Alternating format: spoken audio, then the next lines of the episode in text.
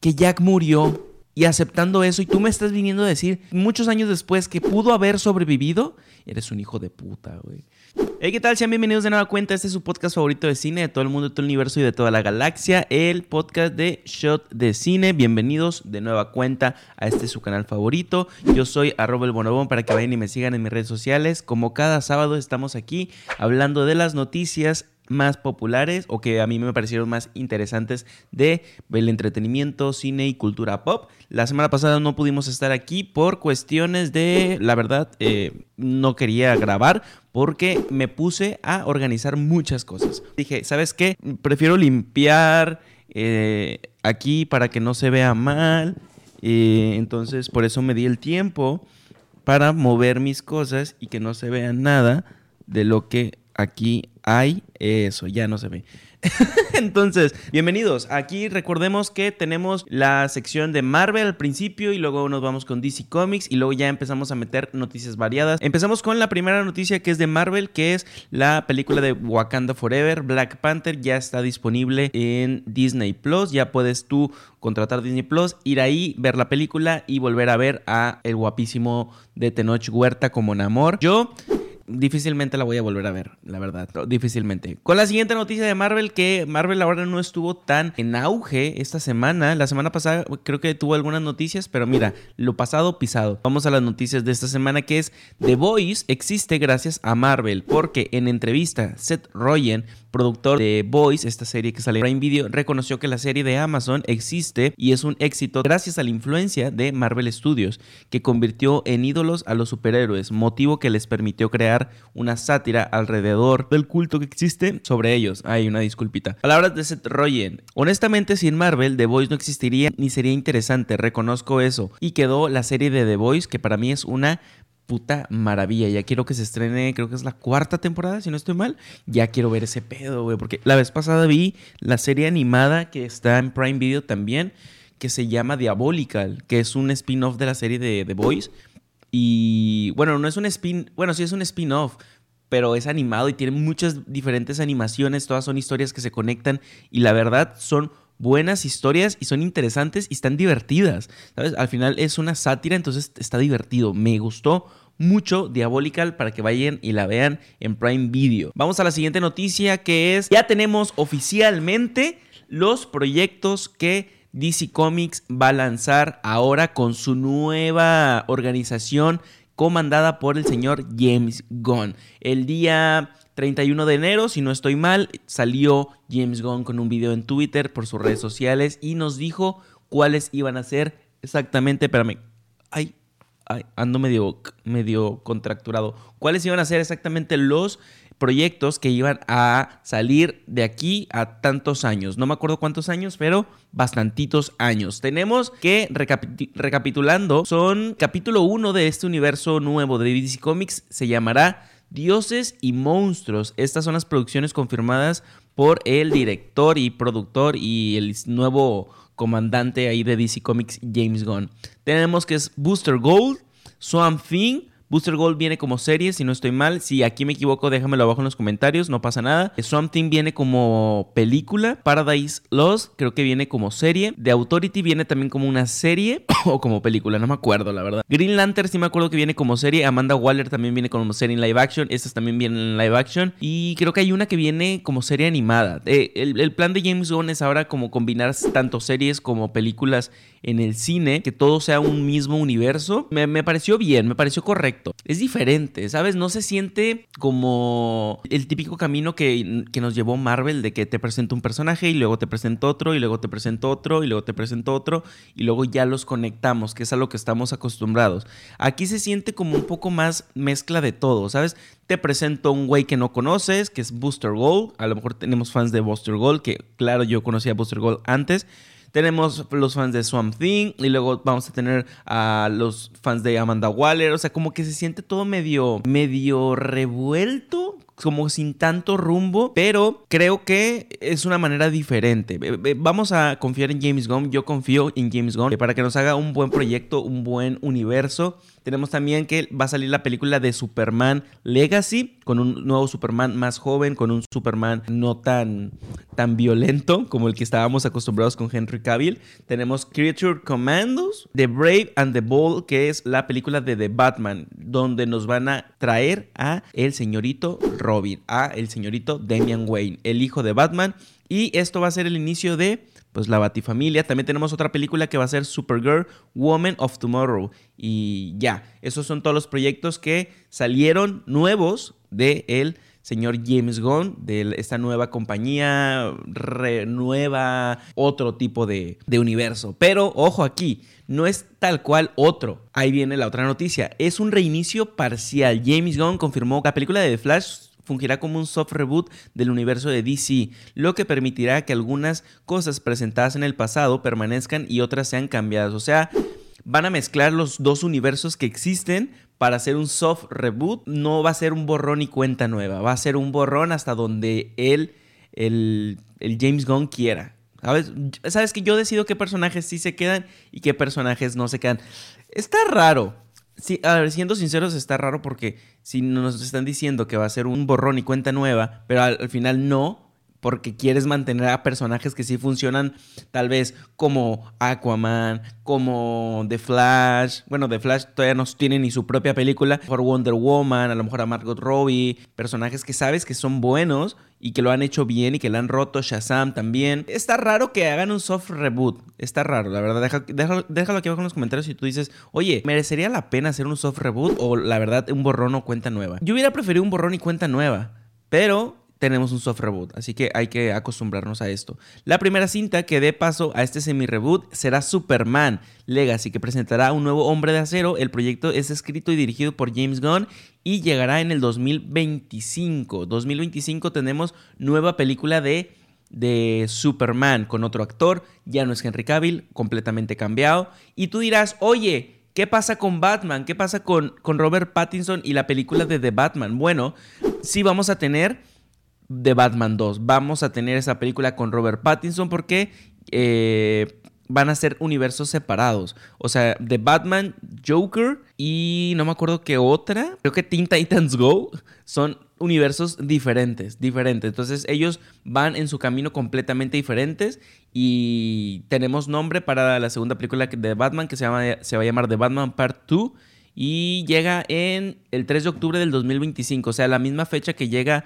por ahí eh, Superman, el 2025. Bueno, el 2025 también tenemos la película de The Batman 2. Entonces no se cancelan esas películas, sí existen. ¿Qué pasa? Que ahora vamos a tener dos Batman. Vamos a tener dos Batman.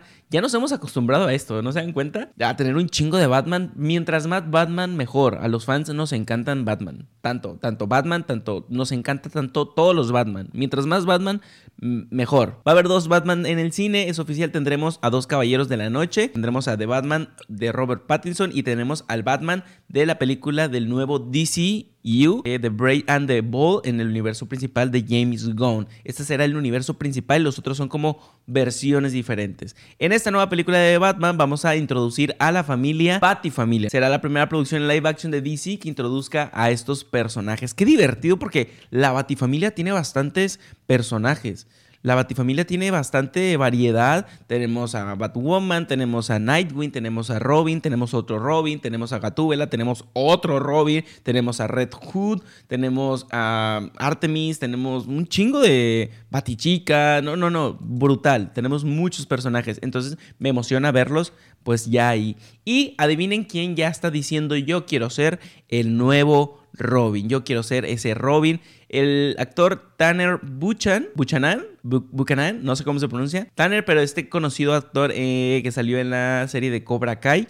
Bueno, pues él pidió, publicó en vía Instagram una historia en la que pide a DC y a James Gunn que lo consideren para el papel de Damian Wayne, el Robin de esta nueva película de Batman. No sé qué tan grande tiene que estar Damian Wayne, porque Damian Wayne es un Batman joven, pero muy joven. O sea, creo que no tiene ni los. Yo creo que no tiene ni los 15 o 16 años.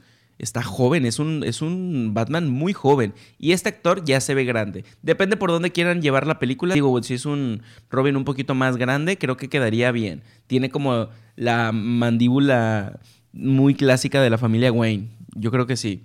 Vamos a la siguiente noticia que también es sobre James Gunn y pues dice que adelantó que la película de Superman que escribe y que dirige nos traerá una versión del hombre de acero más parecida a los cómics y que es un personaje optimista, es un personaje sonriente, un personaje que es amable, que ante cualquier adversidad siempre le da una buena cara al problema. Esto fue lo que dijo James Gunn. Él es optimista y amable en un mundo que piensa que la amabilidad está pasada de moda. La nueva cinta de Superman llegará en el 2025. Sinceramente, estoy emocionado por ver un Superman nuevo. O sea, sí, sí, a ver, Superman también hemos tenido un chingo. Eh, tenemos el de el Arrowverse, que es Superman y Lois. Teníamos a Henry Cavill. Teníamos también en Ellsworth salieron varios Superman. Y también teníamos a Tom Welling. Muchos. Siempre hemos tenido tanto Batman como Superman los personajes yo creo que más reboteados de, de la historia de los superhéroes. Y Spider-Man, sin pedos. También James Gunn, por vía, de, por vía de Twitter, preguntó que si su nuevo Superman debería de tener la típica, la típica truza fuera del traje de Superman o no. No sé, a mí me gustaría que lo tuviera, a ver, pensándolo bien, ¿estaría chido que lo tuviera o no? Mm, es raro. Yo creo que en este momento de la vida es posible que tenga la truza fuera. Yo creo que sí. Kina, Superman, sus reglas, Superman, su cuerpo, que haga lo que quiera con su ropa, que se ponga lo que quiera. Si se la quiere poner adentro o afuera, que se la ponga donde quiera. Superman libre. Vamos a la siguiente noticia que es sobre la película de The Flash, que mucha gente pensó, es que mira, esto es mucha noticia de DC Comics, pero mucha gente pensó que las películas de The Flash, Shazam, eh, Shazam 2 y eh, Wonder Woman, bueno, Wonder Woman creo que la cancelaron, y Aquaman no iban a ser tan relevantes en el nuevo DC, pero al parecer sí son relevantes. Yo creo que lo dejó así como conectan un poquito las historias para que la gente vaya a verlas, básicamente, para que no se queden sin taquilla. Dice que la mejor película de superhéroes eh, es de Flash. Es la mejor película del género jamás hecha y es el parteaguas para el nuevo universo que comenzará James Gunn en el 2025 con Superman. También hablando de, de Flash, pues dice que las puertas están abiertas tanto para Gal Gadot, tanto para Jason Momoa, para Zachary Liva y para Ezra Miller, personaje Wonder Woman, Aquaman, Shazam y The Flash pues tienen la puerta abierta para interpretar a sus personajes en el nuevo DC, pero no se mencionó el nombre de Henry Cavill. Está raro, como Ezra Miller, teniendo tantos problemas con la ley, teniendo tanta, pues ahí controversia con, con, sí, con, pues sí, con la ley, güey. O sea, que este vato lo metieron a la cárcel y todavía tenga las puertas abiertas para llevar su personaje a la pantalla grande en el nuevo DCU y que Henry Cavill no. está, está un poco raro. Está un poco raro. Yo no puedo hacer nada, nada más comentar. Aquí, nos, aquí nada más comentamos, nos quejamos y disfrutamos. Es todo lo que hacemos. Así vivo mi vida. ¿Algún problema? Así debes de vivir tu vida. Vámonos ahora sí a la siguiente noticia. Ya adiós DC Comics, adiós Marvel pero pues teníamos que nombrar todos estos nuevos proyectos que salió James Gunn a, a, decirnos. Vamos con la noticia de Netflix, es que recientemente habían publicado la plataforma de Netflix en sus redes sociales o en sus nuevas reglas, ya iban a cancelar lo que era compartir, poder compartir las cuentas. Vamos a leer esto, dice, Netflix ha eliminado de su página las nuevas reglas respecto a compartir cuentas en las que mencionan que los usuarios deberán iniciar sesión cada cierto tiempo en su red doméstica para no ser bloqueados. Las especificaciones respecto a combatir a compartir tus contraseñas y demás. La plataforma alega que se trató de un error en el sistema, por ahora no está claro cómo funcionará este modo. Yo creo que nada más estaban tanteando, oye, publica esta nueva regla para ver qué tal la gente reacciona, a ver si, si les gusta, no les gusta y vemos si hacemos cambio. Yo la verdad creo que es una muy mala, yo creo que es una muy mala estrategia, mala estrategia. Yo creo que Netflix lo que hizo que fuera grande es que pues te podías compartir la contraseña, porque pues a veces, pues no sé, compartes con tu familia, con tu mamá, con tu papá, con tu hermano, con tu hermana, con tu novia, con tu pareja, con lo que sea, y está padre eso, ¿sabes? Que puedan compartir contraseña. Además, si estás pagando cuatro pantallas, no voy a usar las cuatro pantallas en mi casa, ¿sabes? Oye, por favor, Netflix, si vivo en Coyoacán, mi casa es de dos por dos, ¿tú crees que voy a tener cuatro pantallas para compartir al mismo tiempo? Obviamente no, güey. O sea, una es para mi casita de Coyoacán y otra es para la casita de mi amiga en, en Chapultepec. Vamos a la siguiente noticia que también es de Netflix, es, que hicieron un reality show de los Squid Games y reportan que hubo abusos de la producción. Esto pues lo hizo tal cual Netflix. Tras el éxito de la serie de Netflix, Netflix, el año pasado se anunció que Squid Games seguirá vivo a través de un reality show inspirado en algunos de sus desafíos, creando así Squid Games The Challenge. Actualmente reality se encuentra en filmaciones en una antigua base militar de Bedfordshire con 456 concursantes provenientes de todo el mundo que jugarán por 4.56 millones de dólares. Si bien el show aún no se estrena desde hace semanas, comenzaron a surgir noticias sobre acciones de los concursantes y condiciones climáticas que ponían en riesgo la salud y seguridad de los mismos. Ahora un nuevo artículo de Rolling Stone ha dado a conocer nuevas declaraciones de algunos de los participantes que señalan trampas por parte de Netflix y retos a cumplir que son bastante crueles. A ver, a ver, chismecito, ¿eh? Desafíos demasiados peligrosos. Concursantes del programa de Squid Games The Challenge comentaron de forma anónima que varios de los concursos que se llevaron a cabo fueron crueles, entre comillas, y arreglados, en donde jamás se tomaron en cuenta la salud y el bienestar de las personas. Fue lo más cruel y mezquino por lo que he pasado, platicó un antiguo concursante a Rolling Stone. Era como una carrera de caballos humana y nos trataban como animales a la interpretación a la intemperie y lo peor es que la carrera estaba arreglada. Ojo. De acuerdo con tres ex concursantes del reality, uno de los retos que tuvieron fue soportar hasta nueve horas en un hangar aeroportuario helado sin poder moverse en tramos de 30 minutos. Estaba temblando como si estuviera en la cima del monte Everest y no tuviera nada encima hicieron que al menos 10 personas se desmayaran durante uno de los concursos, situación para que la producción no estaba preparada, por lo que los médicos tardaron mucho tiempo en llegar, además de limitar las líneas de ayuda, porque a los productores les preocupaba que se estropearan las tomas de las cámaras. La gente estaba devastada, incluyendo yo mismo, por el hecho que tienes a una chica convulsionando y todos estamos ahí parados como estatuas. ¿En qué planeta es eso humano? Obviamente saltarías a ayudarla, esa es la naturaleza humana de la mayoría de nosotros, pero es absolutamente un experimento social, jugó con nuestra moral y ese enfermizo, es absolutamente enfermizo. Oye, pues Netflix se tomó muy, muy a pecho lo de hacer los Squid Games. a ver, si estás haciendo los Squid Games y tal cual quieres recrear un poquito de lo que pasó y si es un reality show, uy, es que es, complicado. O sea, todo tiene que hacerse bajo el cuidado de las personas. Si las personas eh, no están siendo 100% cuidadas, eso no se debería de hacer. Pero al final de cuentas es un experimento social. Al final de cuentas, si tú firmaste por estar ahí participando, aceptaste las reglas de Netflix, tal cual, aceptaste que era un reality show con ciertas reglas, con todo esto, pero creo que Netflix sí se tomó muy, muy a pecho lo de hacer los Squid Games de verdad. Como que sí dijeron, oye, ¿y si sí lo hacemos? ¿Qué pasaría? qué, qué loco, qué loco. Mientras nadie haya salido herido, creo que todo bien. Pero si salieron con personas heridas, ahí muy mal Netflix, muy mal. A la siguiente noticia que también es de Netflix, que es que trasciende que la actriz Jenna Ortega, también conocida como eh, Merlina, dio el despido de Percy Hines en la segunda temporada de la serie de Wednesday. Esto debido a que las recientes acusaciones por agresión sexual en las que fue señalado este actor, hasta el momento ni Netflix ni la producción han emitido algún mensaje o algún de la situación del actor dentro del programa. Qué mal porque el personaje a mí me gustaba. Terriblemente ya no lo vamos a ver. Todavía no nos dicen nada si lo van a sacar o no, pero lo más probable es que sí lo hagan. Vámonos a la siguiente noticia que es la serie de One Piece. One Piece, recordemos que viene la serie live action en Netflix también y tenemos ya por fin primer vistazo de este live action. Tenemos ahí un póster donde vemos a Luffy, vemos ahí a otros personajes que sinceramente yo no conozco porque no soy fan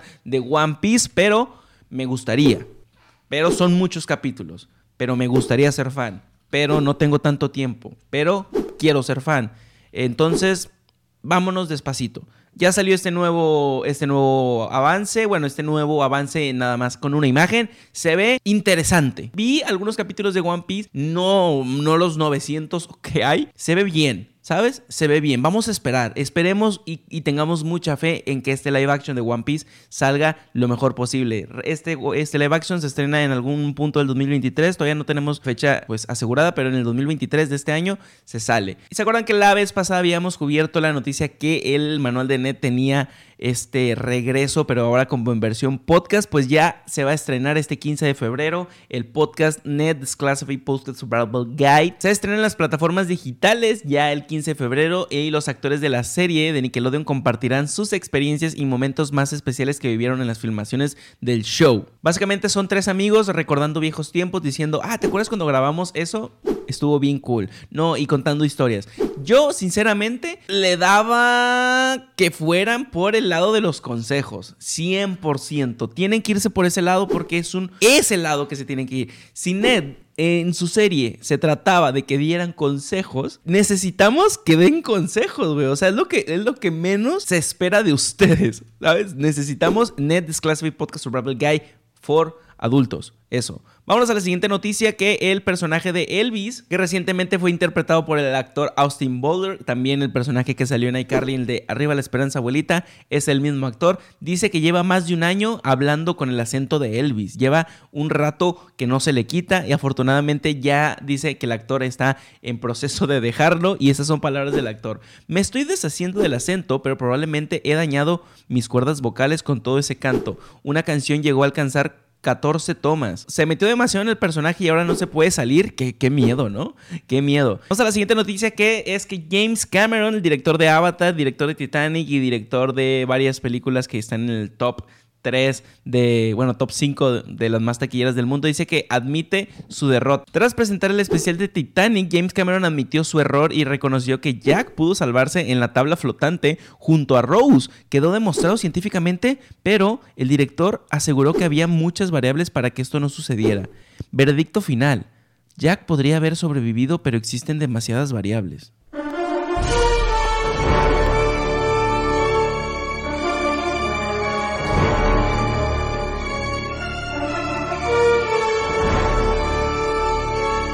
¿Qué? ¿Me estás diciendo que pudo haber sobrevivido Jack y llevo 30 años de mi vida, bueno, no 30, veintitantos años de mi vida viviendo con que Jack murió y aceptando eso y tú me estás viniendo a decir muchos, muchos años después que pudo haber sobrevivido? Eres un hijo de puta, güey. ¿Sabes cuántos años de mi vida llevo sufriendo eso? Pensando que por qué la puta de Rose sí sobrevivió y el p no pudo sobrevivir. Claro que había suficiente espacio. Hijo todos queríamos que Jack sobreviviera, pero tú, tú le tuviste miedo al éxito. Es para la trama. Para que funcione la trama hay personajes que tienen que morir. Ni pedo. Ya, me exalté. Noticia de los Oscar, que ya nos estamos acercando muy, muy, muy, muy, muy, muy, muy ahí a los Oscar. En Cinépolis van a volver las películas que están nominadas a los Oscars. Presentará a partir del 2 de febrero. A partir del 2 de febrero ya están las películas nominadas ahí en la cartelera para que vayas y te las eches por si alguna no la viste. Muchas apenas se están estrenando, como The Whale, que yo tengo ganas de verla. También quiero ver la de En todas partes al mismo tiempo. Y está After Sun, Top Gun Maverick. Eh, muchas películas para que vayas y las veas ahora que viene la temporada de Oscar. Vamos a la siguiente noticia, es que hablando de los Oscar, también se reveló que el final de la, de la serie de Last of Us, que está siendo un completo éxito y yo no he tenido la oportunidad de ver ningún capítulo, pues va a tener una transmisión simultánea en el mismo día que los Oscar. Los Oscar van a caer justo en el final de la serie de The Last of Us y ¿sabes qué? Que algo no necesitaban los Oscar es que el final de una serie tan buena como The Last of Us y tan querida hasta el momento era el mismo día que su presentación, güey, que su gala. Ah, yo creo que no le va a ir bien a estos Oscars. Yo creo que no, güey. Ojalá y sí, pero yo creo que no. ¿Ustedes qué van a ver, los Oscars o van a ver el final de la, de la serie de The Last of Us? Confirmado que tenemos la segunda parte de Winnie the Pooh, Miel y Sangre. No mames, qué mamada. Tenemos secuela de este slasher de El oso come miel, donde obtuvo un éxito financiero para su segunda parte en la que participarán más personajes del bosque de los 100 acres. Yo vi una entrevista del director que decía, vamos a meter ahí un chingo de personajes. Hasta que se nos acaben las ideas, dijo así, tal cual. Hasta que se nos acaben las ideas, vamos a mezclar a Winnie Pooh con Bambi. El mismo director que va a traer Bambi como asesino serial. Vamos a la siguiente noticia que es sobre la película de Michael Jackson. Bueno, el, sobrino de Michael Jackson, Jafar Jackson, ha sido elegido para dar vida a la biopic que preparan de El Rey del Pop. Vamos a la siguiente noticia que es una triste, que la actriz que daba vida a Merlina, pero la Merlina de la serie de 1964, donde era interpretada por la actriz Lisa Loring. A los 64 años fallece, lamentablemente. Vamos a la siguiente noticia que es Eddie Murphy quiere seguir interpretando al burro de Shrek. Eh, declaró que estaría encantado de seguir dando vida al burro en un nuevo proyecto de Shrek o en una cinta individual del personaje, porque en su opinión podría funcionar al nivel de El gato con botas. Lo tomaría en dos segundos, palabras del actor. Me encanta el burro. ¡No! ¡No! ¡No! ¿Me acabo de alburear yo mismo? no, Eddie Murphy, ¿qué has hecho? Total, han hecho... Ay. El que... Han hecho películas del gato con botas, debería ser una de burro.